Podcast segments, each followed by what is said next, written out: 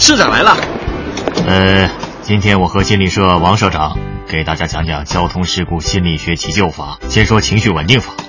人在受伤的时候，情绪会剧烈波动，这个时候要安慰伤者，比如说告诉他救护车马上就来，减轻他的心理负担。这我行，小时候考试不及格，老师我安慰。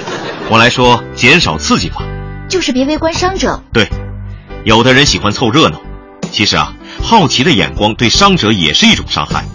另外，还有爱抚接触法，比如蹲下拍拍伤者的肩膀，或是轻握他的手。那我得找个温柔的搭档练习，手劲大的拍起来得多疼啊！最后是耐心倾听法，要耐心的跟伤者说话，不能大声嚷嚷，更不能对他的伤势表现出害怕。好了，现在开始练习。国家应急广播提醒您：掌握心理学急救知识，为伤者提供心理帮助。